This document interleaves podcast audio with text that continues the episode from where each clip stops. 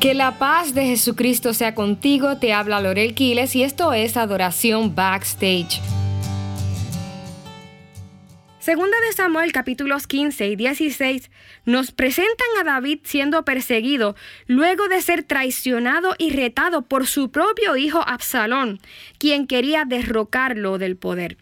Absalón había ido donde los demás líderes y reyes de Israel para ponerlos en contra de su propio padre. Y en medio de esta estratagema y este dolor, todo lo que se le ocurre decir a David es, dejen que me maldigan, porque Jehová así lo ha permitido. Como hemos hablado en otras ocasiones, definitivamente esta respuesta de David muestra su entrega y su confianza en Dios. David sabía que aquí el rey de reyes era el Señor y reconocía que él no tenía el control de la situación y todo lo que le restaba era confiar en la soberana voluntad de su padre. Ahora, hay otra cosa detrás de esta aseveración que tenemos que recordar. En el fondo, David sabía que lo que ahora estaba recibiendo por parte de su hijo era consecuencia de su negligencia como padre.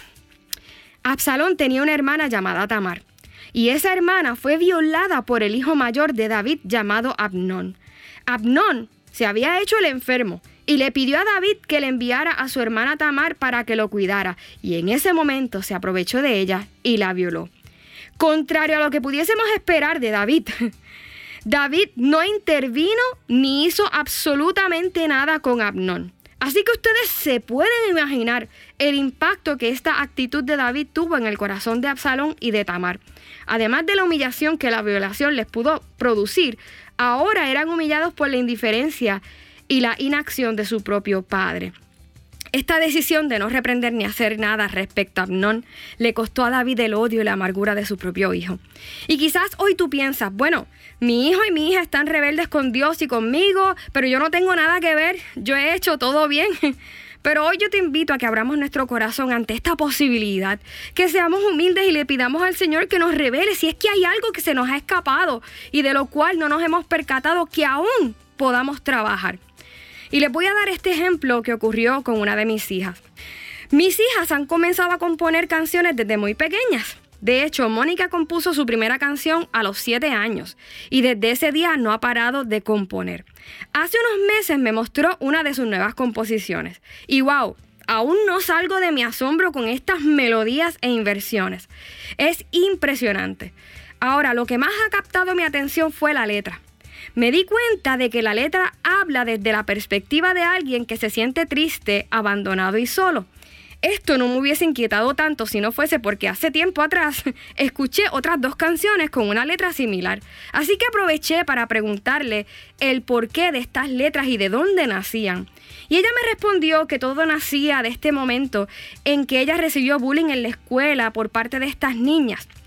Nosotros ya habíamos hablado muchísimo de este tema, de hecho, eh, eh, buscamos ayuda terapéutica con ella, hemos hablado muchas veces de esto, pero a pesar de esto, eh, no le resté valor y le insistí en que por favor me dijese si es que había algo más en su corazón que ella necesitaba hablarme. ¿Y cuál fue mi sorpresa, amados hermanos? Cuando mi hija me admitió que sí tenía una situación y que esa situación era conmigo. Ustedes no se imaginan, amados hermanos, el dolor que yo sentí cuando ella me mencionó que parte de lo que ella sentía se debía a una situación conmigo.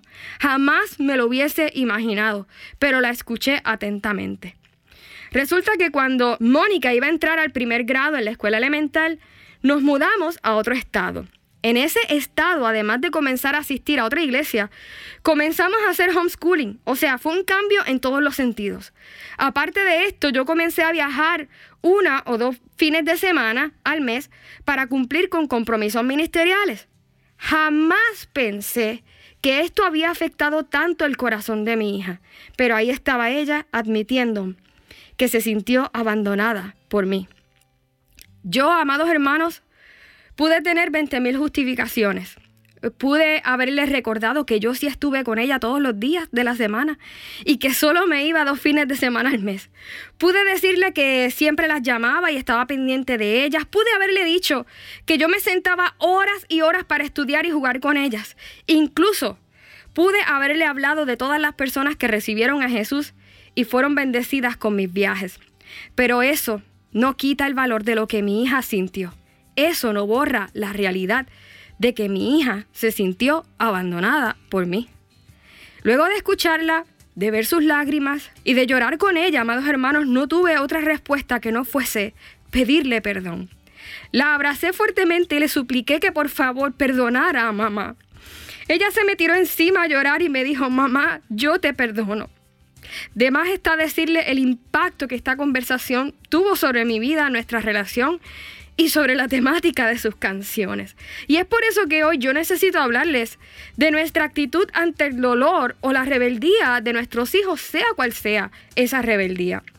Diariamente yo recibo mensajes de jóvenes que luchan con su identidad sexual. Y aquellos que me conocen y siguen mi ministerio saben que no me gusta y no soy parcial en mis posturas ante estos temas. Yo creo fielmente en lo que dice la Biblia respecto a lo que es pecado y cada uno de nosotros es responsable de las decisiones que tomamos frente a lo que la Biblia establece.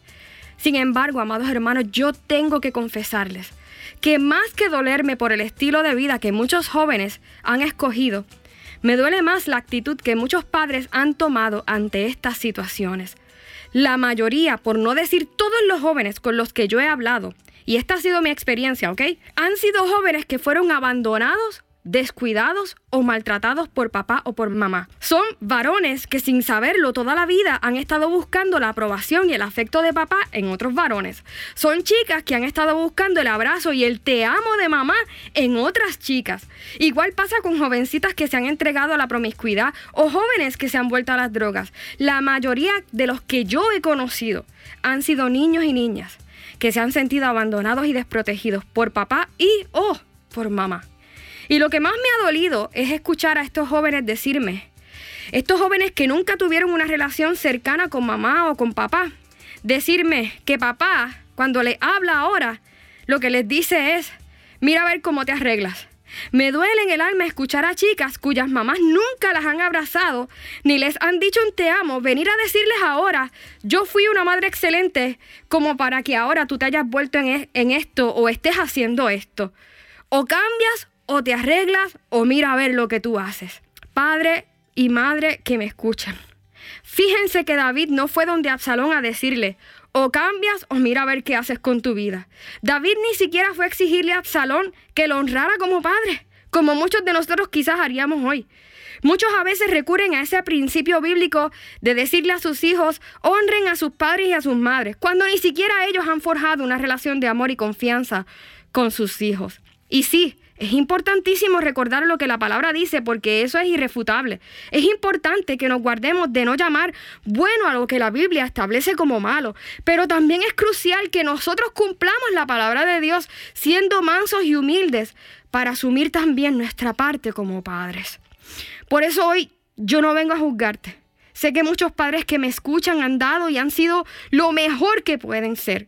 Mi intención no es poner tampoco culpa sobre ti porque eso no es lo que Dios quiere. Solo vengo como mamá, que también ha cometido errores y ha tenido que reconocer que muchas cosas que veo en mis hijas realmente me reflejan a mí. Vengo solamente a suplicarte que hoy le pidas al Señor que su espíritu te muestre todo aquello en lo que aún puedas crecer y mejorar como mamá y como papá. Estoy segura de que Dios es fiel, fiel para mostrarnos y fiel para proveernos las herramientas para sanar y enmendar lo que aún puede ser enmendado. Date esa oportunidad, yo te lo suplico.